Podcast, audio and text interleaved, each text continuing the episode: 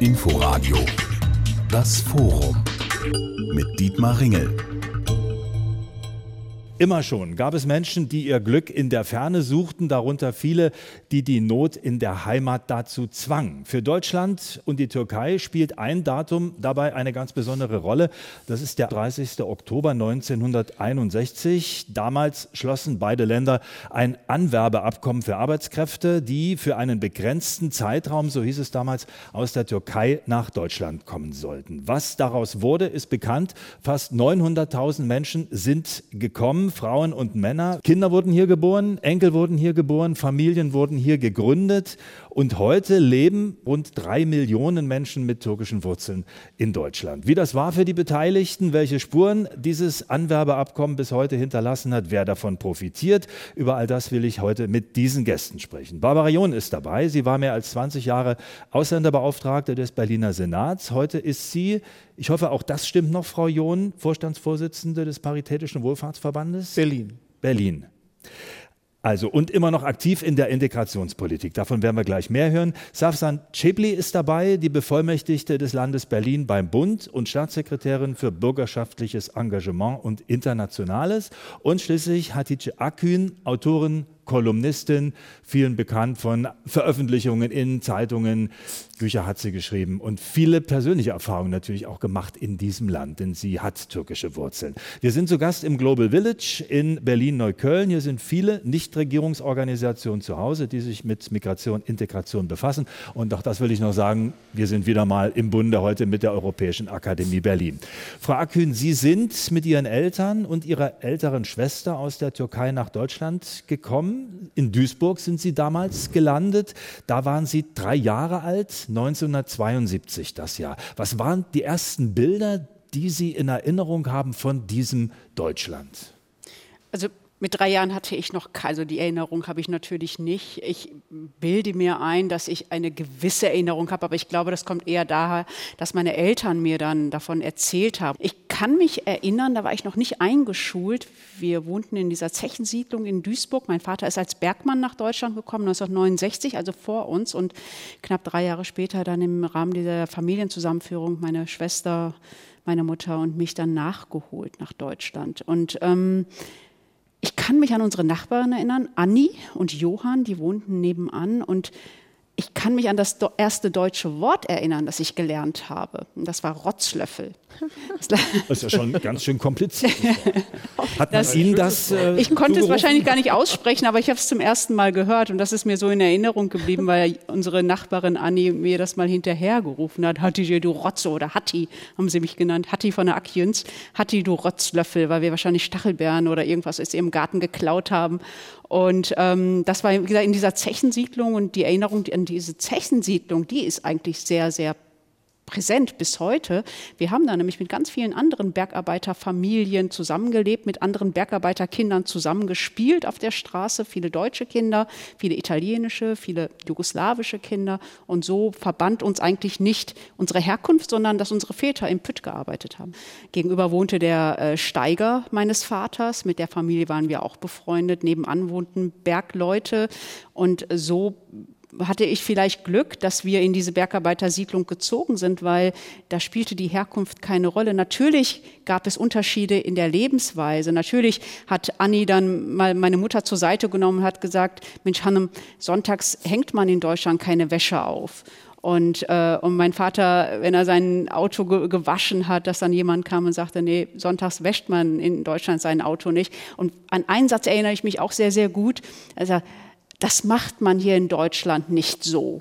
Das ist ein Satz, den wir auch immer wieder gehört haben. Gar nicht jetzt aus einer ja, Unfreundlichkeit heraus, sondern eher so, wir sind jetzt in Deutschland oder ihr seid jetzt in Deutschland und hier gibt es bestimmte Regeln und, ähm, und dieses Regeln beibringen, so habe ich das empfunden. Und ähm, das war vielleicht äh, mein Glück, dass ich in, diesen, in dieser Bergarbeitersiedlung aufgewachsen bin, weil wir da ja ganz viele andere deutsche Kinder hatten, mit denen wir spielen konnten und so auf der Straße, noch bevor ich eingeschult wurde, die Sprache gelernt habe. Ihr Vater war in der Türkei Landwirt, in Deutschland war er plötzlich Bergmann. Ja, so schnell geht das.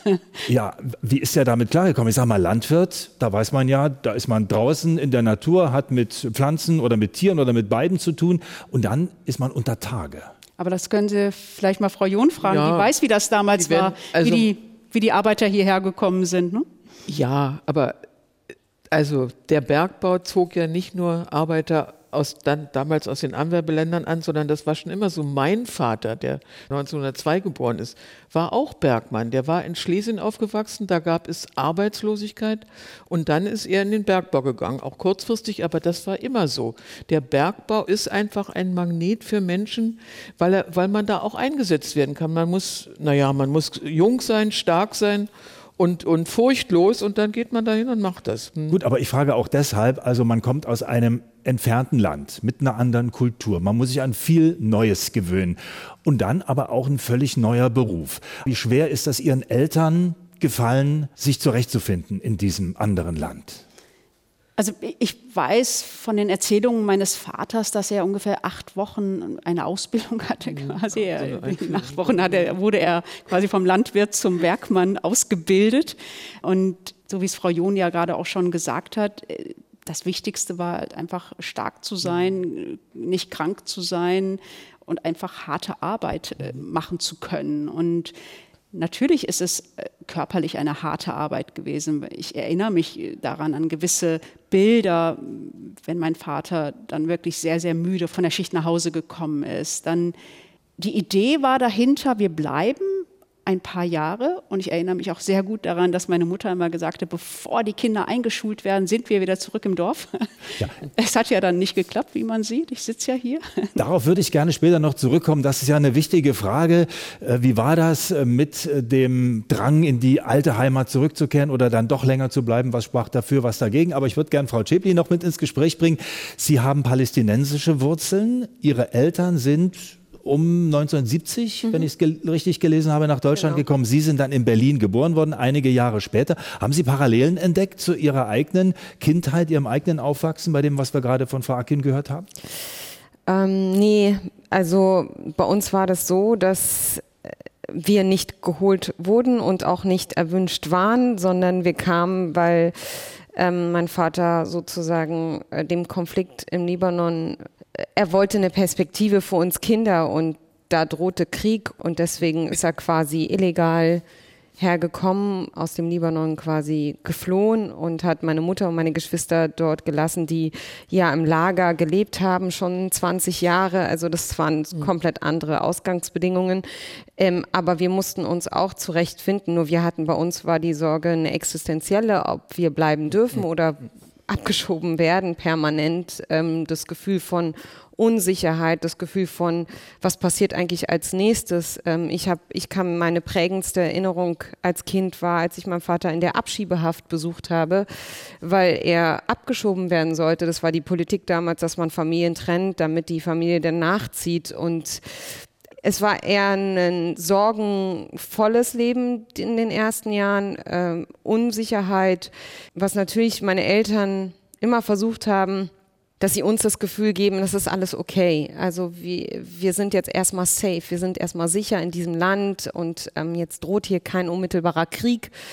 Aber äh, ich bin ja die zwölfte von 13 Geschwistern und ähm, da war es immer ein Kampf um, um Sicherheit. Armut spielte natürlich immer eine Rolle. Es waren ziemlich viele existenzielle Sorgen, die wir hatten als, als Ist die Familie. gesamte Familie dann nach Deutschland gekommen oder mussten welche im Libanon bleiben? Nee, nee, mein Vater ist zuerst gekommen, meine Mutter wollte nicht. Meine Mutter hat gedacht, ähm, Sie hatte immer die Hoffnung, dass meine Geschwister dort über die UN-Organisation ähm, eine gute Ausbildung erfahren und, und irgendwie hatte sie Angst, dass sie hier ihre Kinder verliert in einem fremden Land. Mein Vater sagte, nein, das wird schon alles gut gehen und holte dann sozusagen die Geschwister nach und nach nach ähm, und äh, in drei Wellen quasi und irgendwann waren sie alle hier und äh, ich bin dann 78 in Berlin geboren. Also meine Geschwister sind alle nach Deutschland gekommen und wie gesagt, ich bin dann geboren in, diesen, in dieser Stadt in Berlin und sehr spät wurden wir ja dann auch eingebürgert. Frau John, Sie waren mehr als 20 Jahre die Ausländerbeauftragte des Berliner Senats. Also man bringt sie ganz automatisch mit Migration, Integration, dem Zusammenleben von Menschen unterschiedlichster Nationalitäten zusammen. Aber das Ganze hatte ja irgendwann einen Anfang. Also Sie sind ja nicht reingeboren worden in diese Rolle. Wie ist es denn dazu gekommen, dass Sie ausgerechnet in diese Richtung gegangen sind? Na, gegangen bin ich schon viel früher in diese Richtung. Ich war ähm, in meinem ersten Beruf Lehrerin, habe dann ein politikwissenschaftliches Studium hier absolviert, ein Jahr in England verbracht. Und äh, als ich dann zurückkehrte, ja, da war ich, habe ich mich dann spezialisiert als äh, Dozentin, also als, äh, ich war ja Hochschulassistentin, habe ich Lehrer für Deutsch als Zweitsprache ausgebildet. Das hieß damals immer noch Fremdsprache, ist natürlich falsch, ist eine Zweitsprache für die Kinder, die hier mit ihren Eltern herkamen oder auch die hier geboren waren. Und äh, ich war ja Mitglied der CDU, ich war lange Jahre in der Kreuzberger Bezirksverordnetenversammlung, da hatte ich natürlich auch schon viel Kontakt, denn da wohnten ja die Migranten in den Abrisshäusern. Die Deutschen waren inzwischen ins Gropiusviertel gezogen oder, äh, oder andere Vororte Berlins, also kleinere Vororte Berlins.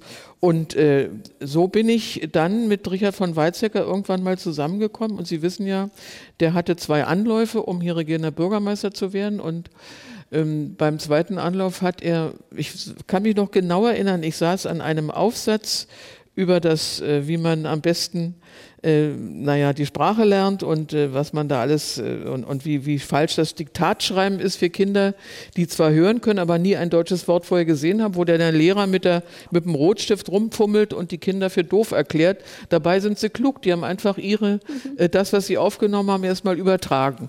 Und er hat angerufen und gesagt, ich habe die Idee, ich würde da gern jemanden einstellen, eine, nannte sich damals Ausländerbeauftragte und da wurde ich die erste Ausländerbeauftragte eines Bundeslandes. Jahres.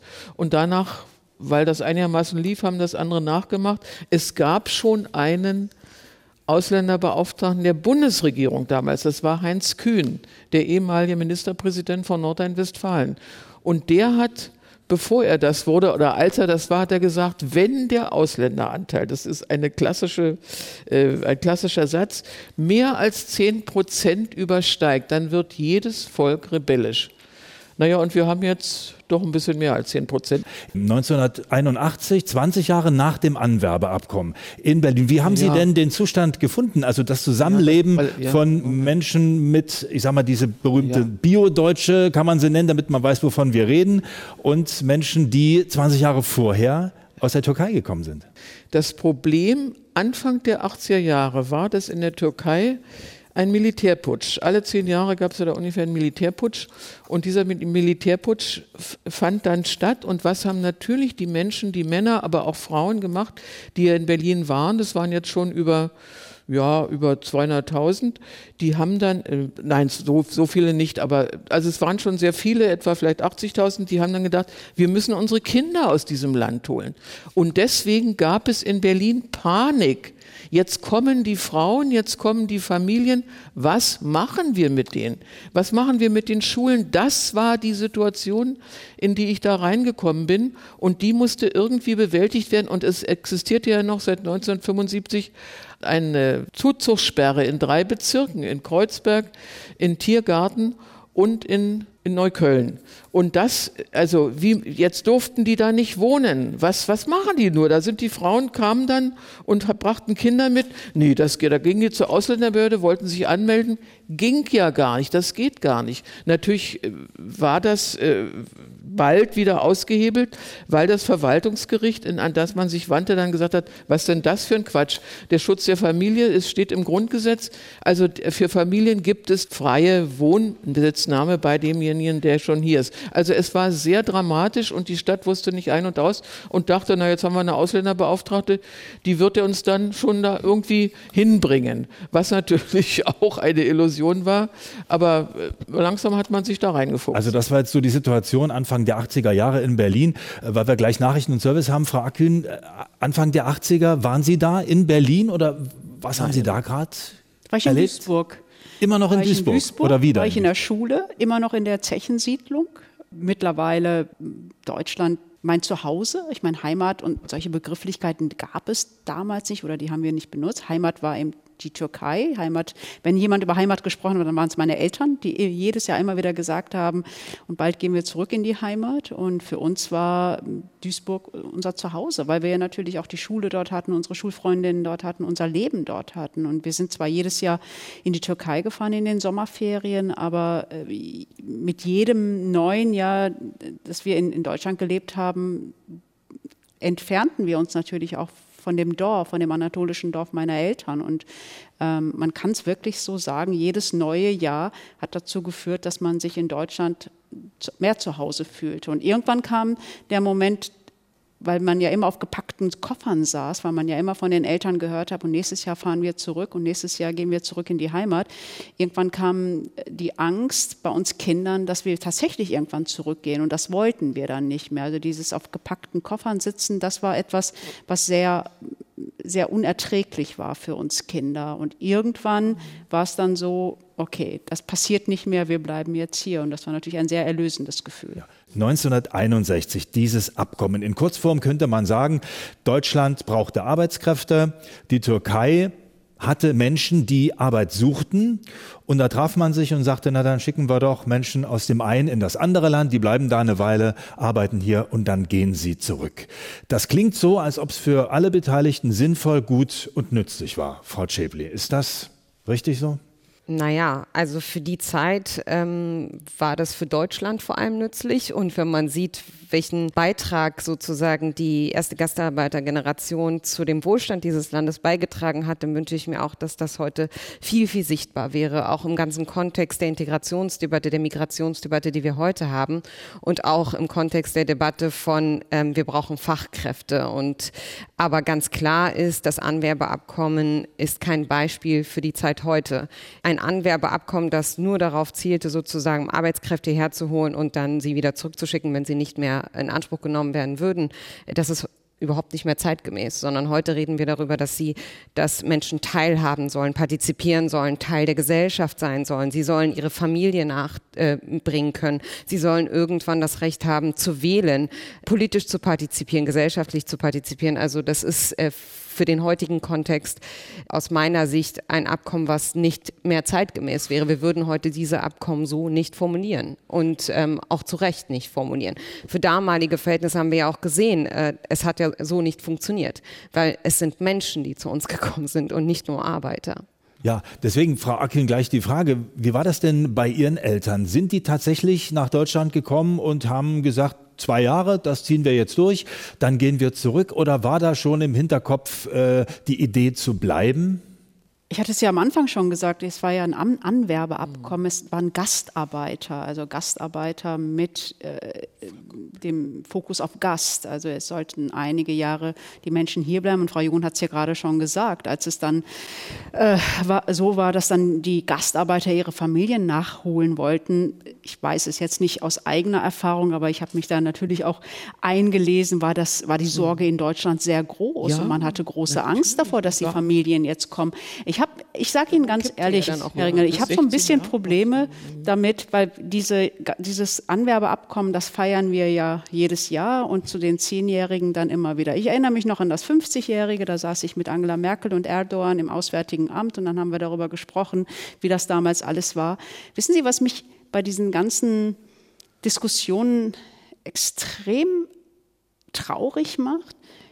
dass es immer noch die und wir sind. Die sind damals hierher gekommen und wir haben sie hierher geholt und wir haben denen Arbeit gegeben und wir haben denen ein Leben gegeben und jetzt sind diese ganzen tollen Kinder da und die sind jetzt können sogar Deutsch und die haben sogar irgendwie studiert hier.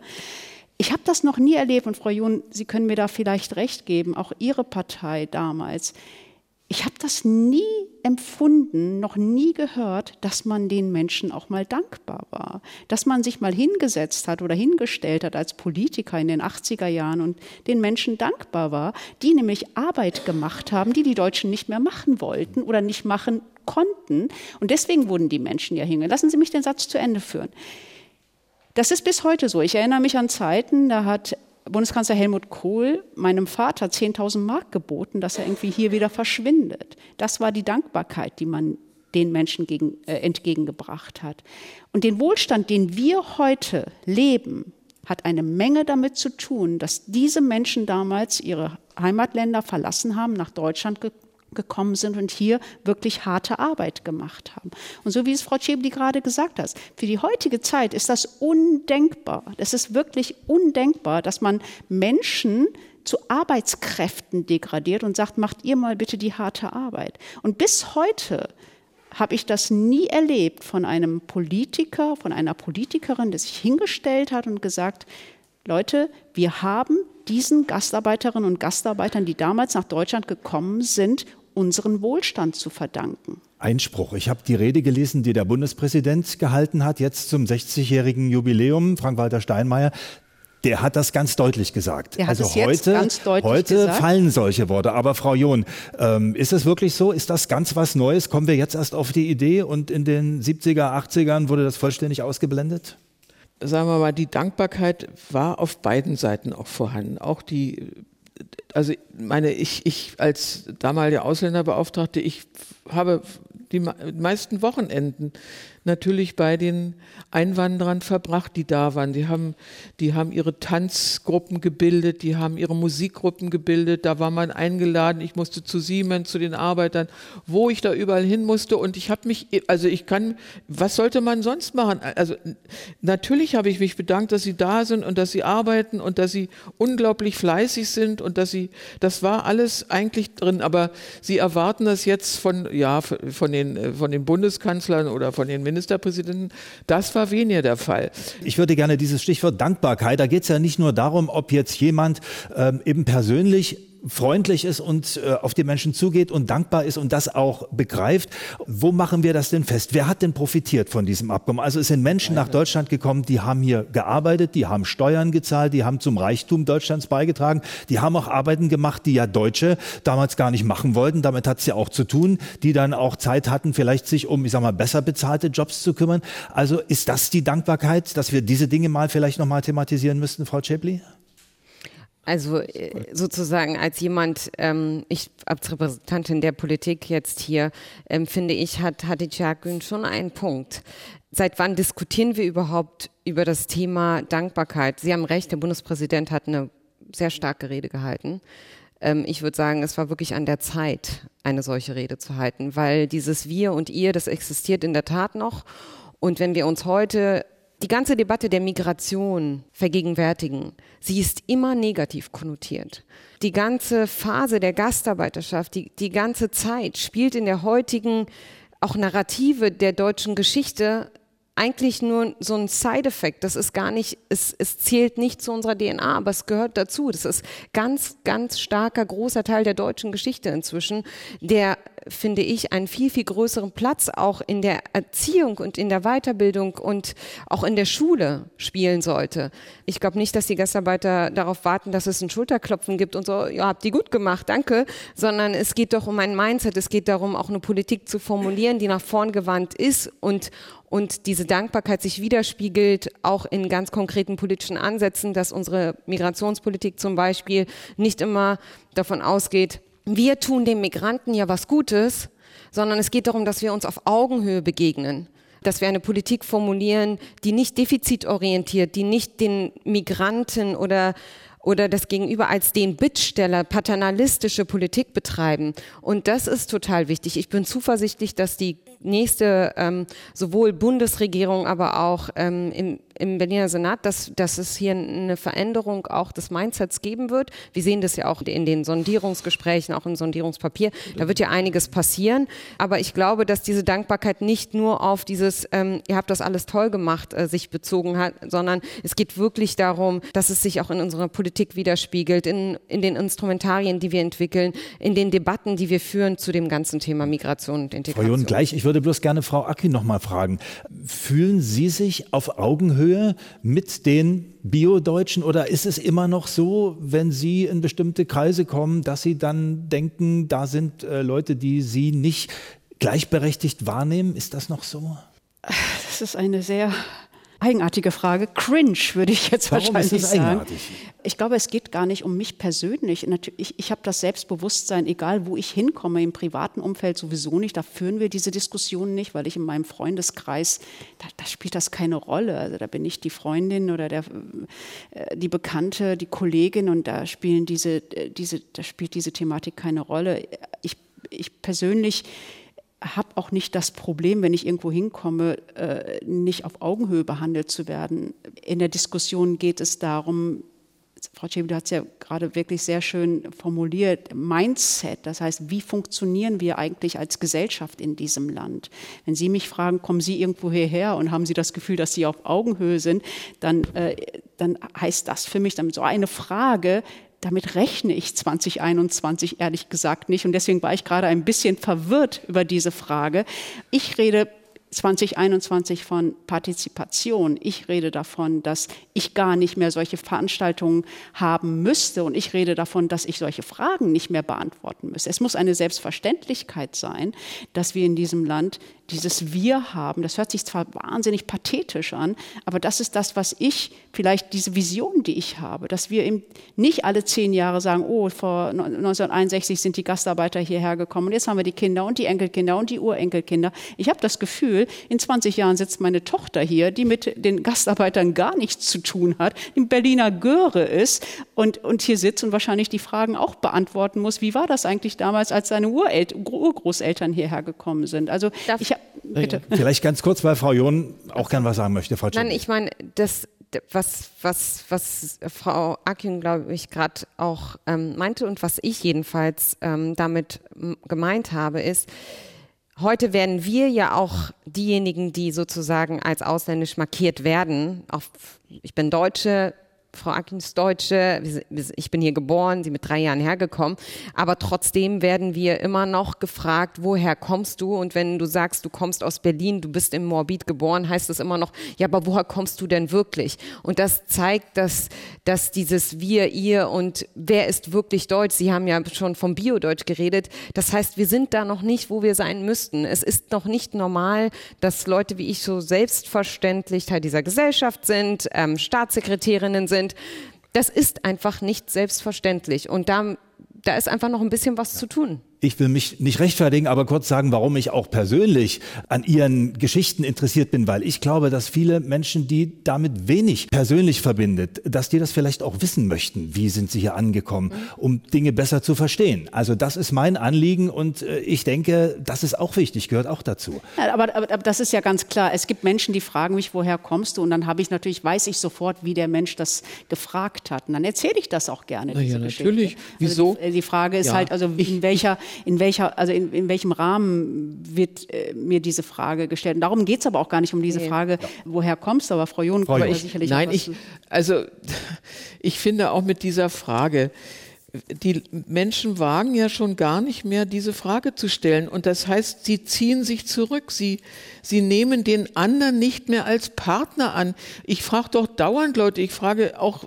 also ja, Sie haben, was haben Sie denn für einen Akzent oder kommen Sie denn in Bayern her und so? darum das doch macht, gar nicht, nein, Frau John. nein, nein, Es gibt doch aber einen Unterschied zwischen, wo kommst du und dann das Insistieren ja, aber das darauf doch, zu aber wissen, nein, woher ich, die Wurzeln Nein, Moment mal. Das, die, also Leute, mit denen ich spreche, die sagen, wieso muss ich denn, kann ich denn jetzt diese Frage nicht mehr stellen? Ich will das doch wirklich wissen. Ja, das- Äh, das nein, und das ist doch, es ist wichtig, wenn man in einer Gemeinschaft lebt, jetzt unabhängig, ob die mit, äh, ob die einheimisch ist oder nicht einheimisch, spielt gar keine Rolle, dass man Menschen fragt, wie es ihnen geht, äh, wie, woher sie kommen und wa wa äh, warum es ihnen schlecht geht und so. Ich, ich will nur sagen, und das pa passiert manchmal auf eine naive und Art, die vielleicht auch anstößig ist, aber es ist doch oft nicht so gemeint. Aber jetzt will ich noch mal auf das eigentliche Problem. Ich denke, man sollte es nicht so am Dank aufhängen. Ich denke, das Besondere, warum wir an vor 60 Jahren Anwerbeabkommen denken sollen, dass die Politik, Sie hatten es schon erwähnt, Frau Schäbli,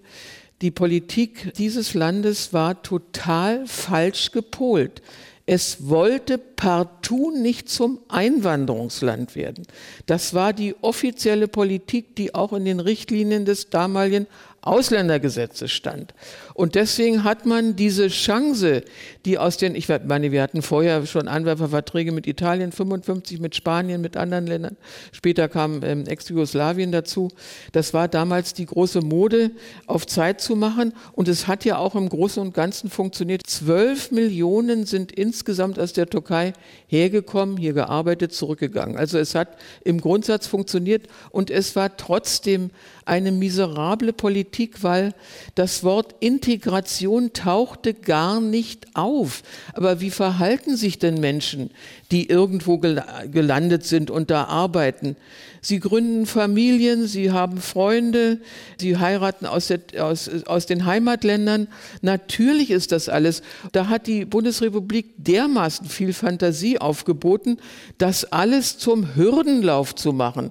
Das war grauenhaft. Wenn Sie wüssten, was ich da erlebt habe, wie Frauen, es gab ein Ehebestandsjahr. Die Männer, die man heiratete aus dem Heimatland, war überhaupt nicht gerne gesehen. Und man musste auch nachweisen, dass man dann äh, den Lebensunterhalt bezahlen konnte. Aber bevor sie herkam, musste man ein Jahr verheiratet sein. Wir waren noch großzügig in Berlin. In Bayern waren es drei Jahre. Die Frauen, man war verliebt, die kamen her, äh, wohnten hier, wurden schwanger. Oh Gott, oh Gott, was nun? Muss ich zurück? Ja, du musst zurück, um jeden Fall. Aber ich kann nicht, ich habe vielleicht eine Risikoschwangerschaft. Macht nichts, dann gehst du zum Polizeiarzt, dann kommst du auf den gynäkologischen Stuhl, dann wird geguckt, bist du eine, äh, bist du eine Schwangerschaft? Also es gab Schikan über Schikan und die, die türkischen äh, Einwanderer haben das mit einer Geduld und mit einer Hartnäckigkeit ausgestanden und wir haben versucht, gemeinsam da immer bessere Lösungen zu finden, was ja auch langsam und langsam gelang, dass ich nur sagen kann, ich habe eine so große Ehrfurcht und eine so große Dankbarkeit für diese erste Generation. Das waren für mich Pioniere, die letztendlich und das war das Paradox, die Deutschland zu einem Einwanderungsland gemacht haben, weil wir hier gelernt haben, dass man Menschen, die man einwandern lässt, dass man denen auch eine Arbeitserlaubnis sofort geben muss, dass man ihnen natürlich zu zur Familienzucht genehmigt, dass das alles zur Selbstverständlichkeit. Also wir haben durch sie im Grunde gelernt, ein besseres Einwanderungsland zu werden, was wir heute auch geworden sind, aber natürlich noch nicht so gut wie andere Länder. Frau Schäpli, Frau John hat jetzt gerade recht ausführlich darüber gesprochen, dass das in den 60er, 70er, 80er Jahren noch relativ wenig mit Integration zu tun hatte, sondern da sollten also Leute kommen, die hier Arbeiten verrichten und dann am besten wieder nach Hause gehen. Aber es ist viel mehr draus geworden. Menschen sind hier geblieben, Familien sind hier entstanden. Wir wissen das alles.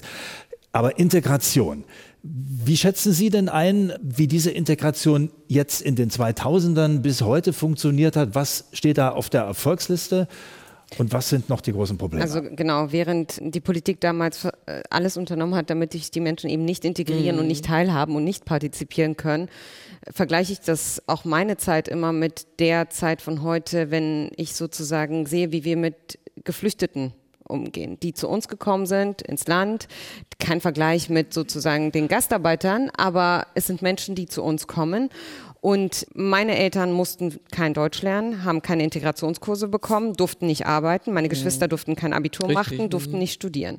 Heute ist das so, die Syrer, die zu uns gekommen sind, ähm, vor Krieg geflohen, bekommen Integrationskurse, müssen Deutsch lernen, Deren Kinder dürfen Abitur machen, sie dürfen studieren, sie dürfen reisen, haben einen festen Status. Mhm. Ich war 15 Jahre staatenlos. Das heißt, wenn man sozusagen diese Entwicklung sich anguckt, dann ist eine Menge passiert. Trotzdem gibt es Probleme und Herausforderungen. Wenn zum Beispiel ich jeden Tag in meiner Inbox E-Mails habe von ähm, Rechten und von Nazis, die mir sagen, ich soll doch in das Land zurückkehren, wo meine Eltern herkommen, verschwinde du und ich will die Schimpfworte gar nicht benutzen und den Hass, den ich erlebe, dass ich heute mit Sicherheit rumlaufe, zeigt auch, dass irgendwas schief läuft in unserem Land. Also wir haben leider beides, Rückschritt und Entwicklung nach vorn würde ich gerne ansetzen. Frau Akin, vergangene Woche hat ein Reporter vom Inforadio eine Reportage gemacht aus Neukölln. Wir sind ja in Neukölln, der war hier unterwegs, der hatte viele Stimmen dazu, Leute aus einer deutschen Eckkneipe, Menschen, die aus Syrien gekommen sind, Menschen mit türkischen Wurzeln. Und das war so auch ein sehr vielfältiges Bild, aber die meisten waren eher unzufrieden. Sie haben gesagt, wir haben uns arrangiert und es lebt sich gar nicht so schlecht in Neukölln, aber trotzdem bleiben viele in ihrer Blase und kommen nicht raus. Und was besonders befremdlich war, Sie haben gesagt, das wird eher schlimmer als besser. Frau Akin, können Sie das nachvollziehen? Es ist tatsächlich so auch zu beobachten. Ich kann das für die türkischen Jugendlichen sagen oder die türkische dritte, vierte Generation, dass es so eine Abkehr gibt, Abkehr von dem Deutschsein. Es ist gar nicht so, dass sie sich nie deutsch gefühlt haben, sondern dass sie sich irgendwann gesagt haben, was mache ich hier eigentlich? Ich habe nicht die gleichen Chancen wie jedes andere Kind auch. Es gibt keine Chancengerechtigkeit. Es gibt Statistiken darüber, dass Menschen mit türkischen Namen, türkisch klingendem Namen, ich glaube, zehnmal so viel oder achtmal so viel mehr Bewerbungen schreiben müssen, dass diese Bewerbungen aussortiert werden aufgrund des Namens. Es gibt Statistiken dazu, dass Menschen mit türkisch und arabisch klingendem Namen keine Wohnungen bekommen, keine Mietwohnungen bekommen. Und das sind alles alltägliche Dinge. Also wir können natürlich, wie Frau Cebeli gerade sagt, es ist eine Menge passiert. Es gibt ganz, ganz viele Dinge, die die Politik gemacht hat, Integrationskurse, Sprachkurse und all das Ganze. Aber im alltäglichen Leben passiert es sehr, sehr häufig, dass die Menschen, die einen Migrationshintergrund haben, noch nicht die gleichen Partizipationsmöglichkeiten haben wie jemand, der keinen Migrationshintergrund hat. Ob es im Job ist, ob es bei der Wohnungssuche ist, ob es bei den Schulabschlüssen ist, ob es bei den Kindern ist, die in der Schule sind. Und ich glaube, das ist das Problem, was viele Menschen haben, die dann sagen, ich kann mich ja, ja eh totstrampeln, ich kann hier machen, was ich will. Am Ende, ich werde niemals ein Deutscher sein, eine Deutsche sein. Ich kann mir die deutsche Fahne umwickeln und trotzdem werde ich nie anerkannt werden in diesem Land als der, der ich bin. Und dann findet etwas statt, was absolut paradox ist, Menschen, die hier geboren sind, die hier aufgewachsen sind, die teilweise nur noch die deutsche Sprache sprechen, die noch nie in der Türkei gelebt haben, plötzlich dann eine wahnsinnig romantische Sicht auf die Türkei haben, weil sie dann sagen, da ist jetzt etwas, da ist ein Präsident, guck mal, der öffnet mal die Arme für mich und ich bin dort willkommen. Und dieses Gefühl von Willkommensein, das hat Erdogan ganz toll hinbekommen, nämlich zu sagen, auch wenn ihr in Deutschland lebt, auch wenn ihr dort seid, ihr werdet immer meine Schäfchen sein quasi. Und ich glaube, das ist etwas, was die deutsche Politik oder auch die deutsche Gesellschaft ein bisschen verpasst hat. Frau Jun, dort würde ich gerne noch mal von Ihnen hören. Wie gehen wir damit um? Wie kann man das ändern? Denn ich glaube, die Gesetzeslage ist eindeutig. Es darf ja niemand diskriminiert und benachteiligt werden wegen seiner Wurzeln, wo er herkommt, also bei dieser Wohnungssuche. Aber natürlich wissen wir, es ist genauso, wie Frau Akün das gerade beschrieben hat. Aber neue andere Gesetze werden das vermutlich auch nicht ändern. Ja, ich denke, dass die Politik das Thema nicht offensiv genug angeht. Wir überlassen es einer Partei, die destruktiv damit umgeht, der AfD.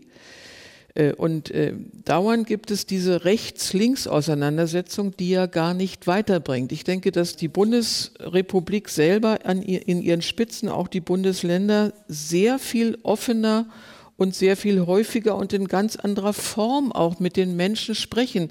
Natürlich auch mit der Aufnahmegesellschaft. Die muss die Integration, die Partizipation leisten. Die muss einverstanden sein. Und wenn ich, wenn ich, ähm, ich bin natürlich viel gereist in meiner Zeit als Ausländerbeauftragter, wenn ich dahin kam, also es war ein ganz anderer Umgang, wie man die eigene Bevölkerung angesprochen hat. Man hat sie gelobt, man hat gesagt, Mensch, das macht ihr prima und schafft Arbeitsplätze. Das sind alles Dinge, die hier nicht stattfinden. Es gab in den Parlamenten wie heute Haushaltsdebatten gibt, in jedem Jahr gibt es eine Haushaltsdebatte, gab es eine große Aussprache, manchmal zwei Tage in Kanada, in verschiedenen Staaten in Amerika, über die Migration. Sowas fehlt hier. Die, die Politik traut sich nicht mit dem Thema in die Öffentlichkeit. Man muss auch im Blick haben, wir sind nach den USA das zweitgrößte Einwanderungsland. Da ist es doch auch normal, dass Menschen fragen, wie geht das weiter, wie machen wir das besser, wie können wir das machen. Diese Fragen werden nicht richtig und gut beantwortet. Sie, es gibt diese Diskussion nicht in der Gesellschaft. Also es sind so mehrere Seiten, glaube ich, die man im Blick haben muss. Einerseits haben Sie recht, weil wenn man sich sozusagen die Papiere der Parteien anschaut vor den Wahlen, dann sieht man, dass das immer nur peripher behandelt wurde. Also Migration spielte de facto gar, gar keine Rolle. Nee, gar kein und im Wahlkampf spielt es auch keine Rolle. Es ist schon ein Thema, mhm, womit sich Politik falsch. eher schwer tut, mhm. weil man Angst hat, dass es zu einer negativen Debatte mhm, führen kann. Richtig. Die Migrationsdebatte, wie wir sie führen, das meinte ich auch vorhin, sie ist so oft eher negativ konnotiert und nie Ja. in die Mhm. Zukunft gerichtet, perspektivisch, die Chancen, die dahinter verbunden sind und gleichzeitig natürlich auch die Herausforderungen, die Migration mit sich bringt. Natürlich ist das eine Herausforderung, auch im Alltag, im Zusammenleben, wenn es darum geht, dass wir Wohnungen schaffen müssen. Ein ganz konkretes Beispiel. Da geht es darum, dass wir konkurrieren um die wenigen Wohnungen, die es gibt. Das führt natürlich zu Spannungen. Oder dass wir genug Plätze in den Schulen haben müssen. Da muss natürlich auch die Schule adäquat sein. Aber ich möchte trotzdem positiv bleiben. Wenn ich sehe zum Beispiel meine Partei, die SPD im Bundestag, ähm, wir hatten noch nie so viele Menschen mit Migrationsbiografie, wie es in dieser Legislatur der Fall ist. Und das zeigt, dass da was passiert ist in den letzten Jahren, dass auch Migrantinnen und Migranten partizipieren, ihre Stimme erheben wollen und sich das Recht auch nehmen, dazu zu gehören, weil es auch selbstverständlich für sie ist, dazu zu gehören. Dass wir nicht darauf warten, dass andere uns einladen, um zu partizipieren, sondern einfach als Teil dieser Gesellschaft, als Deutsche mit ähm, im deutschen Parlament, im deutschen Bundestag ähm, als Abgeordnete fungieren. Und das ist doch etwas Schönes. Das ist, finde ich, als ich da auf der Bundesratsbank jetzt saß, bei der Konstituierung des Bundestags und so ein wirklich diverses Parlament vor mir zu sehen, war ich doch wirklich stolz. Wir haben vorhin über das Anwerbeabkommen diskutiert aus dem Jahre 61. Das ist ja auch der Anlass dieser Runde. Da haben Sie übereinstimmend gesagt, ein solches Abkommen wäre heute unvorstellbar. Da ging es darum, Arbeitskräfte nach Deutschland zu holen, dass es Menschen sind, spielte keine Rolle. Im Grunde, die sollten kommen, arbeiten und wieder nach Hause gehen. Aber wir reden ja heute auch darüber, wie man Arbeitsmigration gestalten kann. Also wenn es nicht so sein soll wie damals. Der Druck ist ja groß. Viele Menschen wollen nach Deutschland kommen. Viele stellen Asylanträge, weil sie aus Bürgerkriegsländern kommen. Aber viele ähm, versuchen natürlich auch irgendwie ein besseres Leben hier zu finden, nachvollziehbar, um hier eine Arbeit zu finden, Geld nach Hause zu überweisen. Und diese große Frage, wie kriegt man Arbeitsmigration hin? Wie kann man das gut organisieren? Wie kann am Ende auch die Gesellschaft, die deutsche Gesellschaft als Ganzes damit gut funktionieren? Da stellen sich doch viele Fragen. Frau Da bringen Sie jetzt aber gerade zwei ganz große, wichtige Themenbereiche zusammen. Auf der Ja. einen Seite das Asylrecht, was bewusst, Menschen ganz haben, bewusst. und auf der anderen Seite den Fachkräftemangel, Ganz- den wir haben. Und ich weiß nicht, ob Sie die aktuellen Zahlen kennen, aber Deutschland hat ein verdammt großes Problem, Fachkräfte nach Deutschland zu holen. Ähm, in den nächsten Jahren wird es 30.000 äh, Stellen im Pflege- und im Gesundheitsbereich fehlen. Es fehlen jetzt schon überall Pflegekräfte. Und ich glaube, das muss man trennen. Also sie, es, die Menschen, die Fachkräfte sind, die wollen nicht unbedingt nach Deutschland haben. Da können sie sich auf den Kopf stellen. Die gehen in andere Länder, Die die viel vielleicht ne? migrationsfreundlicher sind. Und Sie haben das gerade jetzt ein bisschen vermischt, Ja. dass Sie sagen, hier die Menschen, die mit, äh, mit auf Asylrecht hierher kommen, ist ja eine ganz andere Baustelle, sage ich mal, als die Fachkräfte, Ja, die das ist eben die Frage. fehlen. Gehört das nicht doch zusammen? Ich will es nochmal auf den Punkt bringen, was mich jetzt be bewogen hat, diese Frage so zu formulieren. Es gibt A, das Asylrecht, worüber wir hier nicht diskutieren müssen. Da sind wir, glaube ich, alle der gleichen Meinung. Das muss einfach umgesetzt werden. Da gibt es internationale Vorschriften und die sind einzuhalten. Das andere sind Fachkräfte, die Deutschland und andere Länder gerne dabei hätten. Und es gibt aber viele Menschen, die jetzt diesen Anforderungen nicht entsprechen, die äh, also Fachkräfte leisten müssen, die aber trotzdem einen starken Druck ausüben, um in entwickelte, reiche Länder zu kommen, um einfach zu arbeiten, um Geld nach Hause zu überweisen. Und ob man nicht auch darüber nachdenken muss, diesen Menschen Zugang zum Beispiel zur Europäischen Union zu gewähren, das zu regeln. Und zwar anders als damals mit diesem Anwerbeabkommen, wo man gesagt hat, kommt für zwei Jahre her, macht eure Arbeit, geht dann wieder nach Hause. Denn das hat ja nicht funktioniert. Ich bin ganz verwirrt. Ich, äh, natürlich hat das funktioniert. Also erstmal sind die Menschen, die damals hierher gekommen sind, mit einem Arbeitsvertrag in der Tasche hierher gekommen. Also mein Vater hat seinen Arbeitsvertrag in der Türkei unterschrieben und ist dann nach Deutschland gekommen. Es hat wunderbar funktioniert. Also es ist, eine, sie vermischt, also ich, ich komme, ich komme, ich, ich kann Ihnen diese Frage nicht beantworten, weil ich komme damit nicht klar, dass sie zwei unterschiedliche Dinge miteinander vermischen. Wenn die Menschen hierher kommen, sind sie hier. Wenn sie ein Recht haben, hier zu sein, weil ihr Asylantrag genehmigt wurde oder aber auch hier geduldet sind, sind sie hier. Und dann ist das Aufgabe und es ist Verantwortung der Politik, die Menschen, die in diesem Land sind, auch die Chance zu geben, ein Teil dieses Landes zu sein, nämlich arbeiten zu können. Und Frau Schäbli, Sie haben es ja gerade gesagt, ne, Ihre Familie durfte lange nicht arbeiten, durfte kein Abitur machen, die Kinder durften kein Abitur machen.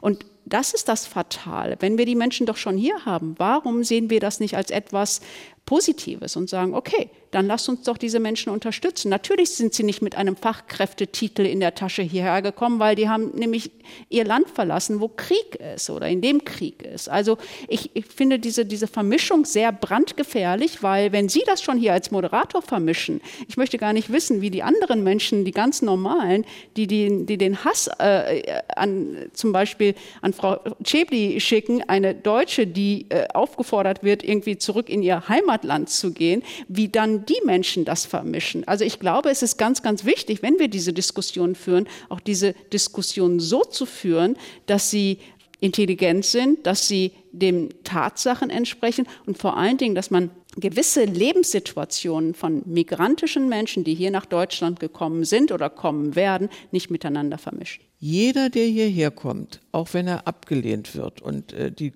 die Anerkennungsquote liegt bei ungefähr 50 Prozent, die anderen müssten zurückgehen, die werden ja schon über den Spurwechsel, da wird versucht, sie natürlich in Arbeit und Lohn und Brot zu bringen, was eine lange Zeit dauert. Es macht also, ja auch Sinn, und, dass wenn sie na, hier na, sind ja, und, ja, das, und, hier arbeiten, dass sie dann natürlich... Ist ja, ist ne? ja selbstverständlich. Ja, ja, genau. Es, also es macht ja Sinn, dieses dass das Sinn macht. Aber ich will nur sagen, nicht nur Deutschland sucht Arbeitskräfte. Kanada sucht Arbeitskräfte, die USA, andere europäische Länder suchen Arbeitskräfte und Deutschland ist nicht so begehrt. Erstmal muss man eine sehr schwierige Sprache lernen, die die Menschen in anderen Ländern, die meisten haben als Zweitsprache Englisch, das können sie. Also versuchen sie in solche Länder zu kommen. Hier muss man hohe Abgaben zahlen. Wir sind ein Sozialstaat. Andere Länder machen das anders. Da geht, ist es nicht so. Warum soll ein gut qualifizierter Fachmensch Warum soll der nach Deutschland kommen? Fakt ist wirklich, dass wir, ähm, dass, dass wir wegkommen mit dem, ja, wir sind ja, wir sind ja ein so tolles Land, sind wir wirklich. Wir sind ein tolles Land, aber jeder will zu uns. So ist es nicht. Wir haben gesehen, dass uns dieses Fachkräftezuwanderungsgesetz, so wie wir es uns mhm. vorgestellt haben, das 2020 im März verabschiedet wurde, dass es so nicht funktioniert, weil einfach nicht so die Masse zu uns gekommen ist, weil wir ja so toll sind.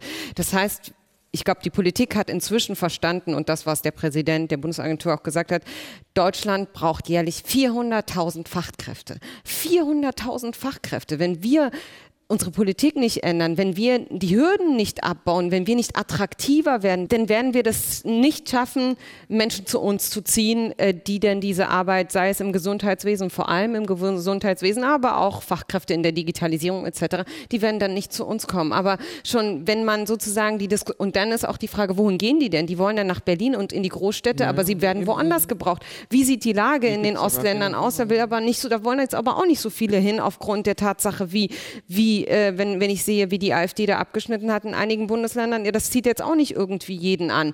Deswegen müssen wir uns fragen, wie wie gehen wir eigentlich mit dieser, das ist ja eine existenziell, eine akute Frage für, für, unser, für unseren Wohlstand. Wie gehen wir damit um, dass Menschen nicht unbedingt zu uns wollen? Wie können wir noch attraktiver werden? Wir werden nicht attraktiver, wenn wir diese Debatten so führen, wie wir sie führen. Und wir werden nicht attraktiver, wenn wir ständig Migrationspolitik als Abschottungspolitik klassifizieren. Jetzt haben wir ein großes Fass aufgemacht, das ist schwer wieder zuzumachen. Ich bin aber gar nicht so böse, weil ich sicher bin, die Diskussion muss weitergeführt werden. Bin Ihnen sehr dankbar für diese angeregte Diskussion. Anlass war heute 60 Jahre deutsch-türkisches Anwerbeabkommen für dieses Forum mit Barbara John. Mehr als 20 Jahre war sie Ausländerbeauftragte des Berliner Senats, mit Safsan Chepli, Bevollmächtigte des Landes Berlin beim Bund und Staatssekretärin für bürgerschaftliches Engagement und Internationales und der Autorin und Kolumnistin Hatice Akin. Danke herzlich für die Debatte, danke Ihnen für Ihr Interesse, Ihnen daheim fürs Zuhören. Bis zum nächsten Mal.